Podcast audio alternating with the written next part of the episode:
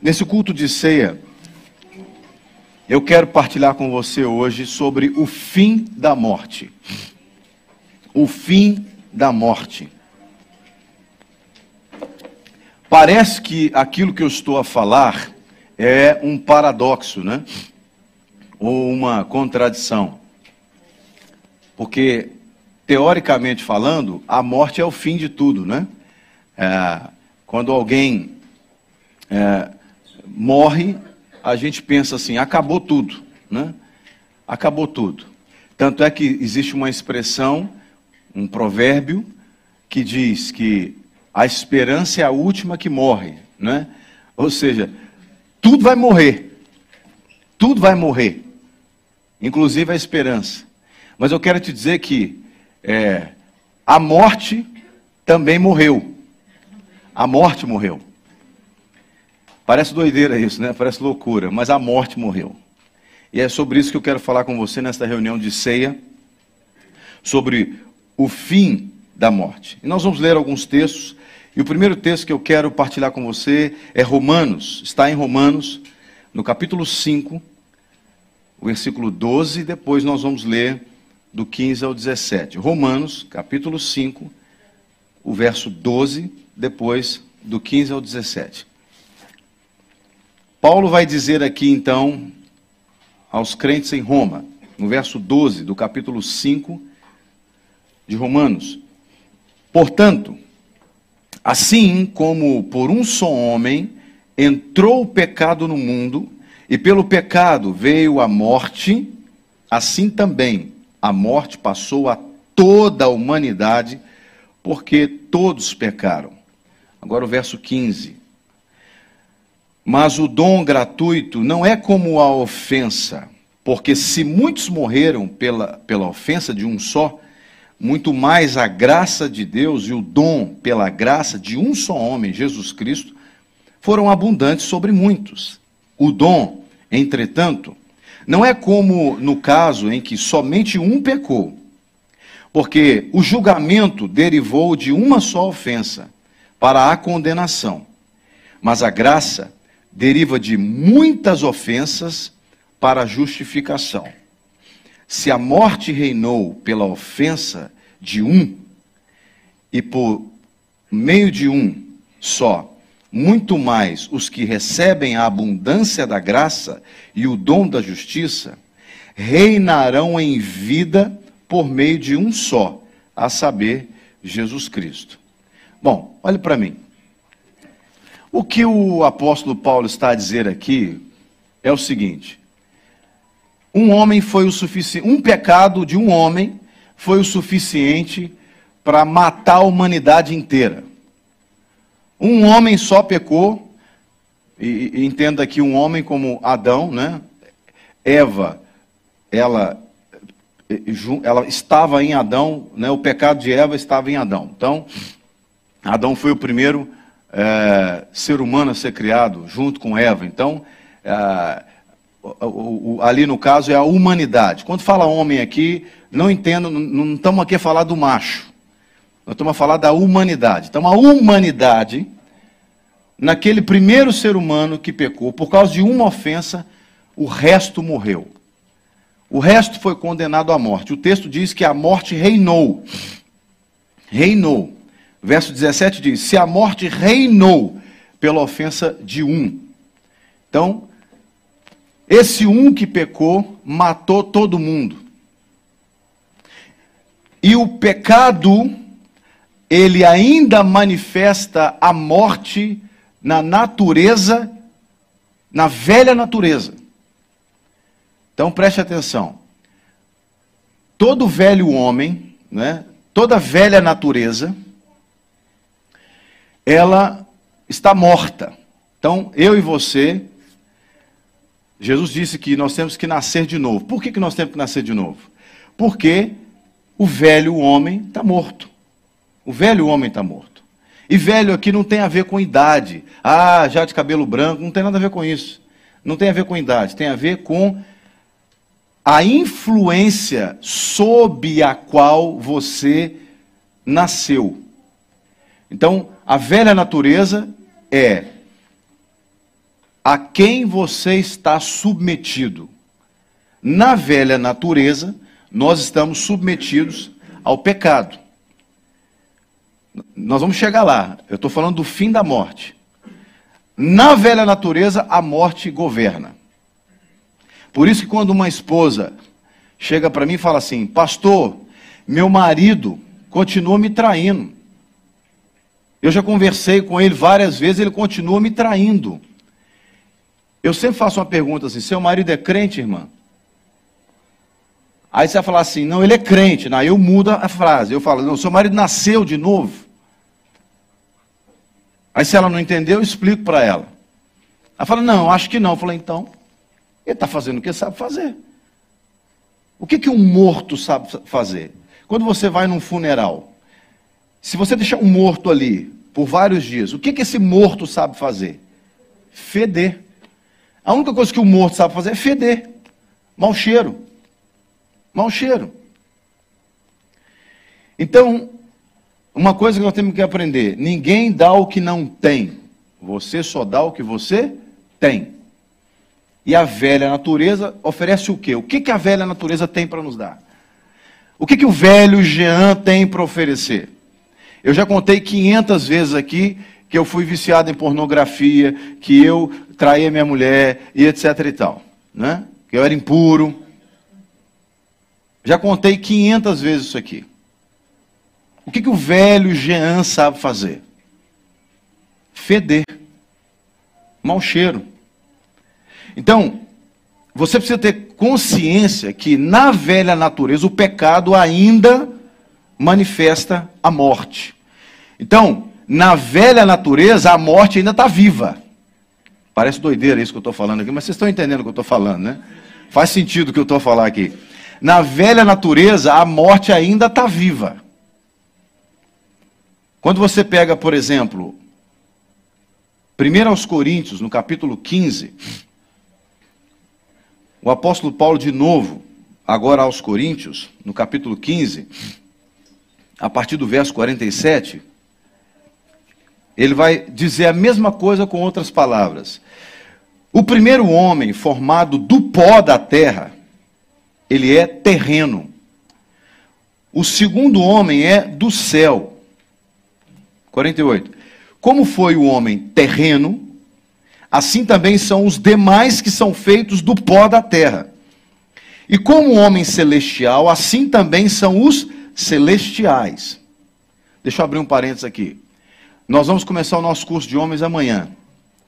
E a intenção desse curso é pegar os homens terrenos e transformá-los em homens celestiais. Porque homens terrenos, feitos do pó, são iguaizinhos ao original do pó. E o original terreno do pó é dominado pelo pecado. Ou seja, nesse caso, a morte está viva. A morte governa o homem terreno feito do pó, igual ao primeiro Adão. E a, e a igreja, quando um pastor faz uma pregação no púlpito, ou quando a igreja ministra um curso para alguém, nesse, nesse sentido que nós estamos a falar aqui, o que, que a igreja está a fazer? A igreja está pegando aquele que era o velho homem, o homem do pó, o homem terreno, entenda aqui homem como ser humano, e transformando ele ou ela em celestial, na pessoa celestial. Seguindo, verso 49. E assim como trouxemos a imagem do homem terreno, traremos também a imagem do homem celestial. Com isto quero dizer, irmãos, que a carne e o sangue não podem herdar o reino de Deus, nem a corrupção herdar a incorrupção. Eis que vou lhes revelar um mistério: nem todos dormiremos, mas todos seremos transformados. No momento, num abrir e fechar de olhos, ao ressoar da última trombeta, a trombeta soará e os mortos ressuscitarão incorruptíveis, e nós seremos transformados transformados, porque é necessário que este corpo corruptível se revista da incorruptibilidade e que o corpo mortal se revista da imortalidade. E quando este corpo corruptível se revestir da incorruptibilidade, e o que é mortal se revestir da imortalidade, então, diga comigo, então, se cumprirá a palavra que está escrita: tragada foi a morte pela vitória. Onde está, ó morte, a sua vitória? Onde está, ó morte, o seu aguilhão? O aguilhão da morte é o pecado. E a força do pecado é a lei. Graças a Deus que nos dá a vitória por meio de Jesus, nosso Senhor. Por meio de nosso Senhor Jesus Cristo. Verso 58. Portanto, meus amados irmãos, sejam firmes, inabaláveis e sempre abundantes na obra do Senhor, sabendo que no Senhor o trabalho de vocês não é vão. O aguilhão aqui, irmãos, é um espeto. É como se fosse um espeto, é uma coisa pontiaguda. Então, o pecado é, é o, o espeto que a morte usa para nos ferir, nos machucar. Imagina alguém com um espeto, toda hora assim você, ó. O pecado, aqui diz que o pecado, ele é o aguilhão da morte. Ou seja, na velha natureza, a morte está viva. E como é que a morte ela se manifesta? No pecado. Então ela pega o espeto dela, o aguilhão dela, e vai furando a gente com o pecado. Vai furando o sujeito que está dominado pela velha natureza. Vai matando o sujeito que está sob a influência do homem terreno. Porque nós temos que entender que a mudança de vida, ou seja, para eu sair do, do, do, da velha natureza, do estado de velho homem, para o estado do novo homem, eu preciso ter Cristo como meu Senhor. Nós não estamos numa, numa fase mais em que nós não, não sabemos sobre Jesus. Nós, nós estamos numa fase em que nós já entendemos o que, que Jesus fez. Quando um não crente, que não nasceu de novo ainda, ele está morto, o que, que você tem que fazer? Você tem que orar para que Deus avive essa, o espírito dessa pessoa. Muitas vezes, irmãos, eu quando vou conversar com pessoas, é, eu não ministro no ouvido da pessoa. Eu não ministro no coração da pessoa. Eu ministro no espírito da pessoa. Quando você vai conversar com um não crente, entenda: o não crente está morto. Por que está morto? Porque a morte está viva nele. A morte governa ele. O governa. Faz sentido isso? Ele está morto, ele não sabe nada de Deus, ele não sabe nada de Jesus, ele não sabe que ele é pecador. Então o espírito dele está morto. Então, se você chegar para conversar com um não crente e ficar falando coisas para massagear o coração dele, você vai continuar mantendo ele morto. Agora, você precisa ministrar no espírito dele para que ele seja avivado. E é simples de entender. E o que, que eu tenho que ministrar no espírito da pessoa? Eu faço isso todo dia, irmãos. Todo dia eu faço isso. Todo dia Deus coloca pessoas na minha frente para eu ministrar. A Bíblia diz em Hebreus capítulo 4, no versículo 12, que viva e eficaz é a tua palavra mais cortante do que uma espada de dois gumes, que penetra ao ponto de dividir alma e espírito, juntas e medulas, e está apta para discernir pensamentos e intenções do coração. O texto diz que a única coisa que penetra, que vai além da alma, e alma aqui você pode entender como a psique humana, o centro das nossas vontades, pensamentos e emoções, e espírito é a nossa parte que liga com Deus. Eu não vou entrar no mérito aqui se você é dicotômico ou tricotômico, né? Tem uma parte da teologia que acha que o ser humano ele é duas partes, só alma e espírito, outra parte que ele é espírito, alma e corpo. Eu creio na tricotomia. Eu não vou entrar nesse mérito aqui, não vou perder meu tempo com isso aqui. se você acha que é dicotômico, o que eu estou falando aqui como espírito, você entenda como alma. Não tem problema nenhum. Você vai ter gente que acha que, que no ser humano alma e espírito é a mesma coisa. Você vai entender. Tem gente que vai achar que é diferente. Mas o que eu falar? Quando eu me, me referir a espírito, se você é dicotômico, entenda como na alma. O importante é que você entenda o que eu estou falando aqui. A Bíblia diz que a única coisa que penetra, que, que passa do ouvido, que passa do coração e vai naquela parte, seja espírito ou alma, entenda que é a parte que nos liga com Deus, que não é a matéria, que não é a matéria, o corpo é isso, não é matéria. A única coisa que pode chegar lá é a palavra de Deus. Então você quer ministrar no espírito de alguém? Ministre a palavra de Deus.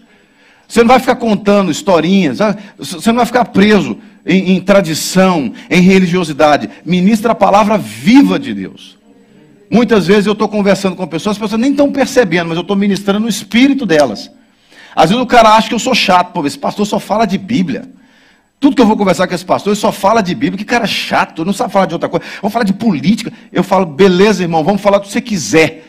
Você quer falar de política, quer falar de é, Bitcoin, você quer falar do, do quê? Você quer falar de, de, de é, biologia?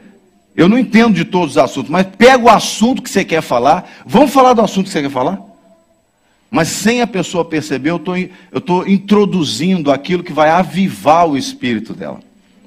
Porque senão eu vou perder meu tempo e ela também, eu vou ficar jogando conversa fora ali.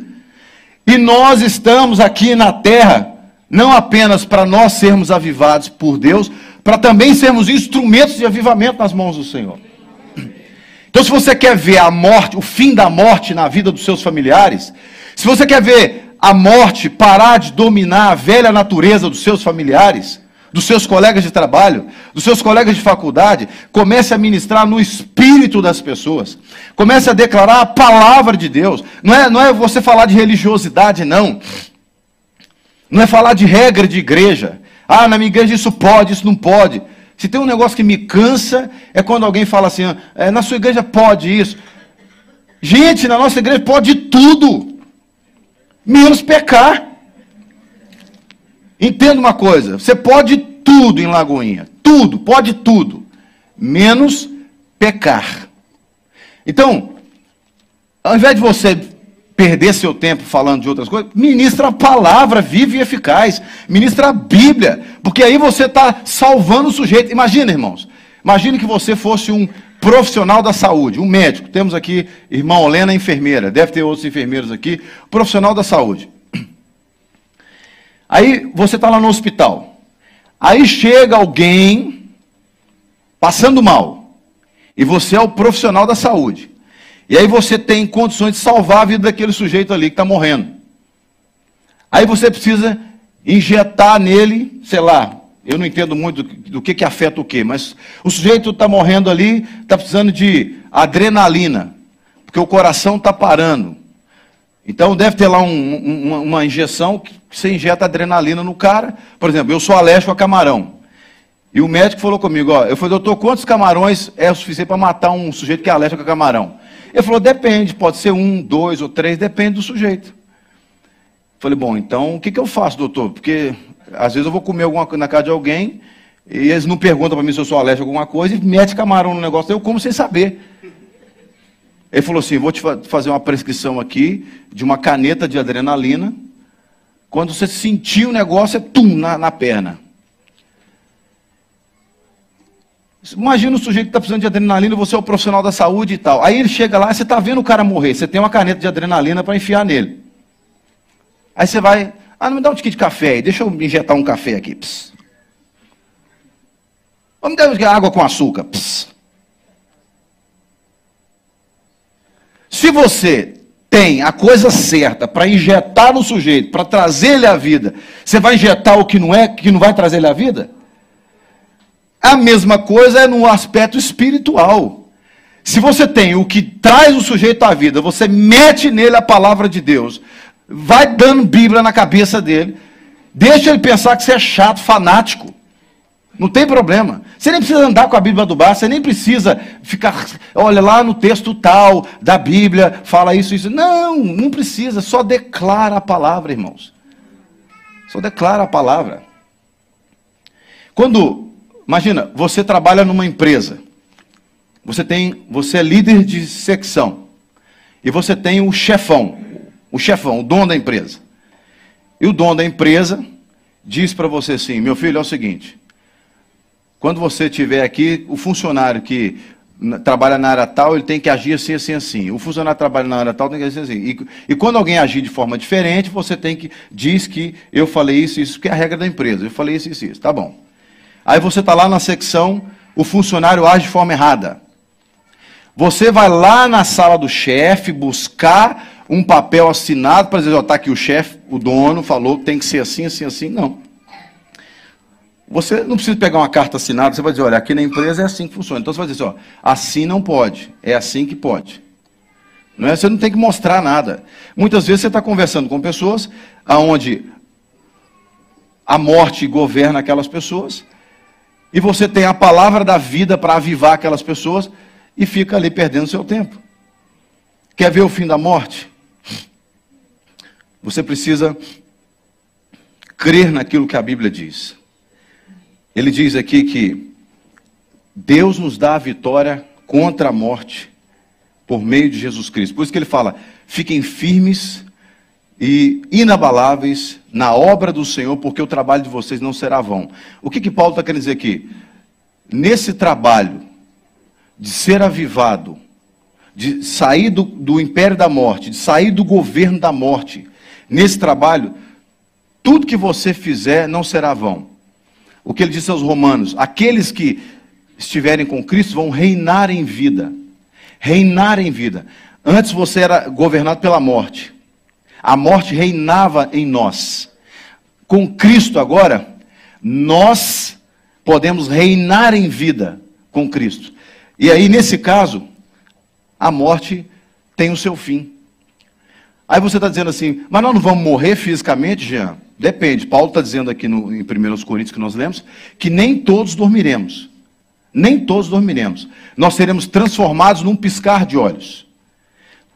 Paulo ali, muito provavelmente, ele acreditava que ele participaria daquele momento do arrebatamento da igreja. Muito provavelmente. Né? É, quando eu entendo que Paulo fala que nós seremos transformados, é, quando eu leio que ele fala que vamos ser transformados no abrir e fechar de olhos, eu entendo que Paulo está dizendo o seguinte: ninguém, no, alguns de nós não vai passar, não vão passar pelo trauma da morte. E o que, que é o trauma da morte? É aquela coisa do pessoa morre, parou os, os órgãos, aí a gente leva a pessoa para o cemitério e enterra num buraco. Isso é um trauma, não é? é um processo, o luto. Nem todos nós vamos passar por isso, porque nós seremos transformados num abrir e fechar de olhos. Então, quando Jesus tocar a trombeta, a última trombeta, e Jesus estiver é, é, retornando para a terra para levar a sua igreja, não é? ninguém vai subir primeiro do que ninguém. Depois, num outro momento, Paulo fala da ressurreição dos mortos, e todos seremos transformados ao mesmo tempo num piscar de olhos. Né? Então, muitos de nós, se Jesus voltar amanhã ou hoje, se Jesus voltasse agora, esse grupo que está aqui, eu oro em nome de Jesus para que seja todo ele, né? vai ser transformado. Né? Pergunta, fala para o irmão que está do seu lado assim, meu irmão, se Jesus voltar hoje, você fica feliz? Pergunta para ele. Agora você responde para ele assim, olha. Agora responde para ele assim, ó. Responde para ele assim, não, eu não fico não, eu vou feliz. Eu não fico feliz, não, eu vou feliz. Tem irmão que fala, fico, fico. Tem irmão que fala assim, não, quando Jesus voltar, hein, vai ficar tudo aí e tal, vai ficar seu carro, sua casa, se você quiser, pode ficar com tudo para você. Eu já deixo por escrito, olha, se você quiser, né, não, eu quero ir, irmão, eu quero ir. Não, não importa se é dormindo antes de Jesus voltar ou se é sendo arrebatado, não interessa, o importante é que a gente seja arrebatado, né? Então nós entendemos que o corpo está morto por causa do pecado. É isso que Paulo diz em Romanos 8, do verso 10 ao 13. Ele diz assim: Se porém Cristo está em vós, o corpo, na verdade, está morto por causa do pecado, mas o espírito é vida por causa da justiça. E se vocês habitam o espírito daquele que ressuscitou Jesus dentre os mortos, esse mesmo que ressuscitou Cristo dentre os mortos vivificará também o corpo mortal de vocês por meio do seu espírito que habita em nós. Assim, pois, irmãos, somos devedores não à carne, como se estivéssemos obrigados a viver segundo a carne. Porque se vocês viverem segundo a carne, caminharão para a morte. Mas se pelo Espírito mortificarem os feitos do corpo, certamente viverão. O que Paulo está dizendo é o seguinte: enquanto nós estamos na terra, você não precisa viver morto, ou seja, dominado pela morte. Se o Espírito de Deus habita em você, esse mesmo Espírito que ressuscitou Jesus, ele vai nos ressuscitar. Então nós não precisamos andar governados pela morte. Lembrando que alguém que anda governado pela morte anda espetado pelo aguilhão da morte. E o aguilhão da morte é o pecado. Então, alguém que é dominado, governado pelo, pelo a morte, pelo espírito de morte, é alguém que anda o tempo todo no pecado. É alguém que vive no pecado. É, veja, é importante dizer isso aqui. Paulo está dizendo: se o Espírito habita em vocês, ele diz aqui no versículo. Ah, 13. Se vocês viverem segundo a carne, vão caminhar para a morte. Mas se pelo Espírito mortificarem os feitos do corpo, certamente viverão. Então, um crente no Senhor, ainda que ele habita num corpo mortal, num corpo tendencioso, desculpe, tendencioso ao pecado, ainda que um crente no Senhor habite num corpo tendencioso ao pecado, se esse crente deixa o Espírito Santo governar a vida dele, esse crente vai, ele, a expressão que Paulo usa aqui no verso 13 é mortificar os feitos do corpo. Então, como é que se resolve o problema de pecado? Ah, eu já ouvi pessoas dizendo assim: eu não dou conta. Eu mesmo disse isso para Deus no início da minha conversão. Eu não dou conta, Senhor, é mais forte do que eu. Talvez você possa pensar assim: Jean, você está falando isso porque você não sabe do meu vício. Você está falando isso porque você não sabe a, a, como é que a situação está na minha vida. O texto é claro. Você quer ver o fim da morte na sua vida? Você quer ver a morte parar de governar você? Quer ver a morte parar de espetar você com o aguilhão do pecado? Então mortifica o seu corpo, mortifica as obras do seu corpo, ou seja, mata a sua carnalidade, submetendo a sua vida, o seu corpo, a sua vontade, àquilo que o Espírito Santo de Deus confirma dentro de você mediante a palavra de Deus. Porque Jesus disse que o Espírito, ele convence o homem do pecado, da justiça e do juízo. É por isso que quando você conversa com um não crente, você tem que ministrar a palavra viva. Porque, imagina, eu tenho uma, uma terra. Imagina que eu fosse um fazendeiro e eu chamasse você para trabalhar comigo. E disse assim: vamos plantar milho. Eu tenho a terra e eu tenho a semente. Vai acontecer alguma coisa se eu não lançar semente na terra? Eu tenho que lançar semente na terra. Se eu quero ver aquela semente que eu tenho frutificar, guardada lá no celeiro, ela não vai frutificar. Ela tem que ir para a terra. Porque o poder de frutificação está na semente, não está no chão, não está na terra. A terra, ela sim, vai ser preparada para receber a semente. Tanto que existem culturas em que eles plantam, por exemplo, milho, daí depois de um tempo eles colhem o milho, preparam a terra e plantam feijão. Ou seja, existem, o Brasil é um dos países é, onde a agricultura funciona muito bem. Os irmãos da Ucrânia, eles têm lá é, uma, uma das, das maiores produções de cereais vem da Ucrânia. Por que, que você tá, acha que nós estamos pagando caro no óleo, nas coisas que são feitas do trigo? Por quê? Por causa da guerra na Ucrânia. Porque a, a, a Ucrânia e a Rússia são né, os, se não os principais, uns dos maiores fornecedores de trigo, de grãos. Por isso que nós estamos pagando muito dinheiro agora, porque não está tendo como escoar o material e está tá sendo tudo destruído. Agora, você tem que trabalhar a terra, mas lembrando sempre que o poder de germinação, de frutificação está na semente. O poder de transformação está na palavra de Deus, não é na minha retórica. Eu não faço questão nenhuma de ser um pregador eloquente. Eu simplesmente gosto de ler a Bíblia. Se vocês observarem sempre quando eu prego aqui, eu prego conversando. Porque para mim, uma pregação boa não é aquela que o camarada sapateia, relampeia. Para mim, uma pregação boa é aquela que o cara ouve e fala assim: Cara, eu preciso mudar a minha vida. eu preciso mudar meu jeito de pensar.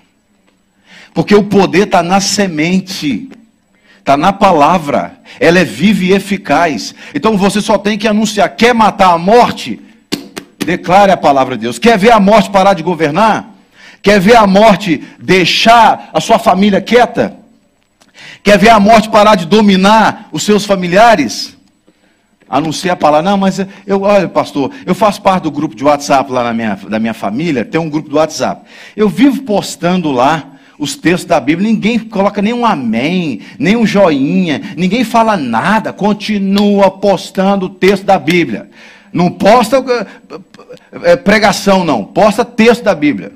Os irmãos que, que, que tão, são da igreja devem estar recebendo os devocionais que eu tenho feito. Amém, eu só leio a Bíblia. Só leio a Bíblia. Um minuto e meio em média. Um minuto e meio. Só lendo a Bíblia, fazendo assim uma reflexão simples. Olha, chega a ser até óbvio que eu falo muitas vezes. Mas eu aprendi que o óbvio tem que ser dito. Né? Eu, eu, imagino alguns irmãos que são teólogos, que são muito, muito bem preparados, recebem, porque eu, eu posso em muitos grupos, né?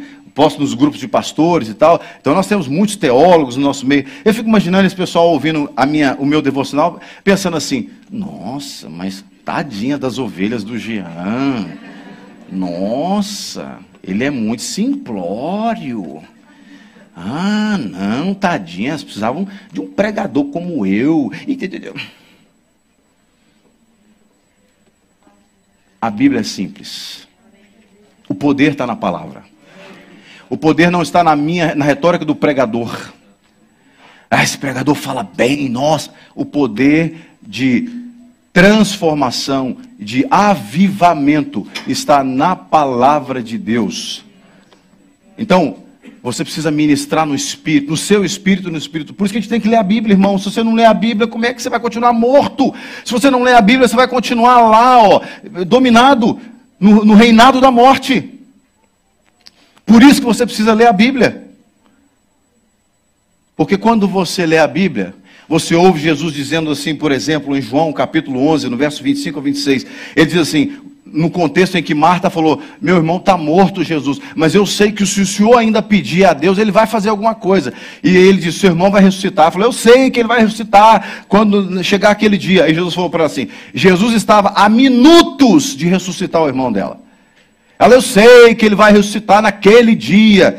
E Jesus responde para ela assim, no verso 25 de João 11: Eu sou a ressurreição e a vida. Quem crê em mim ainda que morra, viverá, e todo o que vive e crê em mim não morrerá eternamente. Você crê nisso?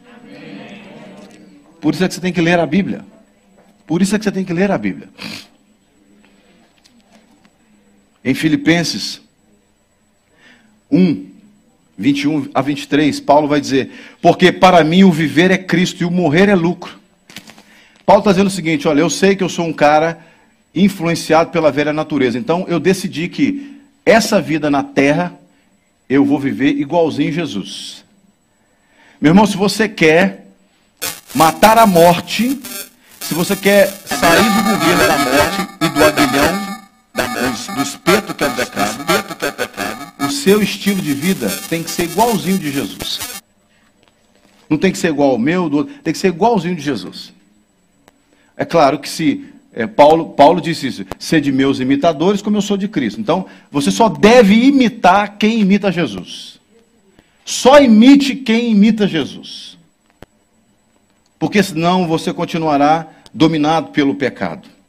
Ele diz no verso 22: Entretanto, se eu continuar vivendo, eu poderei ainda fazer algum trabalho frutífero. Ou seja, eu quero servir as igrejas, eu quero servir vocês vivendo na terra. Não é? É, assim não sei o que devo escolher. Estou cercado pelos dois lados, tendo o desejo de partir e estar com Cristo, o que é incomparavelmente melhor. Paulo já entendeu que vai chegar um momento que nós sairemos dessa opressão que a matéria, que a carne, que o pecado, a natureza humana produz, para habitarmos de uma vez por todas com Jesus eternamente haverá um dia que nós habitaremos eternamente com Jesus. Então, é por isso que quando um crente morre, é verdade que a gente chora, mas a gente celebra a vida. Num velório de um crente, você celebra a vida. Num velório de um não crente, você celebra a morte. Mas num velório de um crente, você celebra a vida. A Bíblia vai dizer no Salmo 115, lá pelo versículo 16: Preciosa é aos olhos do Senhor a morte dos seus santos. Então, olha para o santo que está do seu lado e diz assim: Ô santo, Jesus está te esperando. Aí você vai dizer assim, pois é, eu estou igual Paulo, apertado dos dois lados, não sei se eu vou, se eu fico, ainda tem muita coisa para fazer aqui. Nós temos um país inteiro para poder evangelizar, nós temos um continente para apresentar o evangelho para ele, não é? Apresentar a salvação. Você pode ficar de pé, por favor? Guarda isso aqui no seu coração, meus irmãos. 2 Timóteo capítulo 1 do verso 8 ao verso 12. Preste bem atenção. Aqui foi a pá de cal que Jesus jogou na morte. Conhece essa expressão, a pá de cal? Quando a pessoa está no, no, no, vai enterrar um defunto, eles colocam o defunto, depois jogam a areia, a terra, né? E aí eles fazem aquela coisinha toda bonitinha ali, né? Por baixo, Tá tudo, só tem cadáver, só podridão. Mas por cima eles fecham tudo e botam uma pazinha de cal para poder é, deixar o negócio arrumado. Ou seja, a, a pá de cal, essa expressão, fulano jogou uma pá de cal, significa o cara já está enterrado e fechar a cova. Basicamente é isso. Aqui nesse texto você vai ver a pá de cal que Jesus jogou na morte. 2 Timóteo capítulo 1, do verso 8 ao 12. Portanto, não se envergonhe do testemunho do nosso Senhor, nem do seu prisioneiro, que sou eu. Isso é Paulo falando para Timóteo. Pelo contrário, participe comigo dos sofrimentos a favor do Evangelho, segundo o poder de Deus, que nos salvou e nos chamou com santa vocação, não segundo as nossas obras, mas conforme a sua própria determinação e graça que nos foi dada em Cristo Jesus antes dos tempos eternos. Então Paulo está dizendo assim: não tenham vergonha do Evangelho, a obra que Deus fez através de Jesus, que ele já planejou desde o início, antes da criação. Verso 10: E manifestada agora, pelo aparecimento de nosso Salvador Cristo Jesus, ele não só destruiu a morte, como trouxe à luz a vida e a imortalidade mediante o Evangelho. Para este Evangelho, eu fui designado pregador, apóstolo e mestre, e por isso estou sofrendo estas coisas, mas não me envergonho, porque sei em quem eu tenho crido, e estou certo de que Ele é poderoso para guardar aquilo que me foi confiado até aquele dia. Paulo está dizendo assim: Eu tenho toda certeza que Jesus matou a morte, ele enterrou a morte, ele deitou a pá de cal. Quando ele não só destruiu a morte, ele manifestou a luz, e trouxe à luz a vida e a imortalidade mediante o Evangelho. Por que, que eu sei que depois que eu morrer aqui na terra, eu habitarei eternamente com Jesus, porque o Evangelho chegou ao meu coração. O Evangelho trouxe vida para mim, assim como para você também. Os elementos da ceia serão preparados agora para que nós possamos participar da ceia do Senhor. Mas antes de nós recebermos os elementos da ceia, eu não sei, não conheço todas as pessoas que estão aqui. Eu não sei se há pessoas aqui que estavam mortas no pecado e hoje, ao receberem essa palavra, entenderam no seu espírito que elas podem ser avivadas pelo Senhor. Então eu quero orar. Talvez você, meu irmão, minha irmã, você chegou nesse lugar arrastado, sofrendo com os o espeto do pecado, da morte, a morte espetando você, prejudicando você, mas você hoje recebeu a palavra de vida, de que Jesus destruiu a morte por nós, e você quer viver essa vida de Cristo. Então, se, se houver pessoas assim, com esse desejo, ou quem sabe pessoas que estavam afastadas dos caminhos do Senhor e querem se reconciliar com Ele, nós vamos orar agora por essas pessoas. Mas nós, como igreja, vamos nos identificar nessa mesma oração. Por isso eu vou pedir que você coloque a sua mão na altura do seu coração e ore comigo dizendo assim: Senhor Deus, eu reconheço que sou um pecador e que a morte governa na natureza pecaminosa. Mas eu não quero morrer. Eu quero viver eternamente. Ainda que fisicamente eu morra, mas espiritualmente eu quero viver eternamente. Eu quero que o meu corpo corruptível seja revestido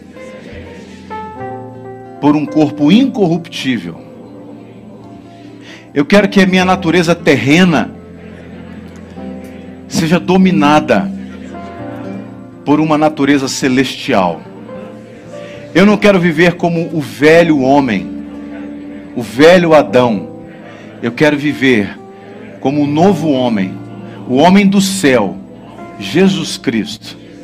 Por isso eu abro meu coração e eu o convido, ó Jesus, entra na minha vida habita em mim, eu te recebo como meu Senhor e meu Salvador.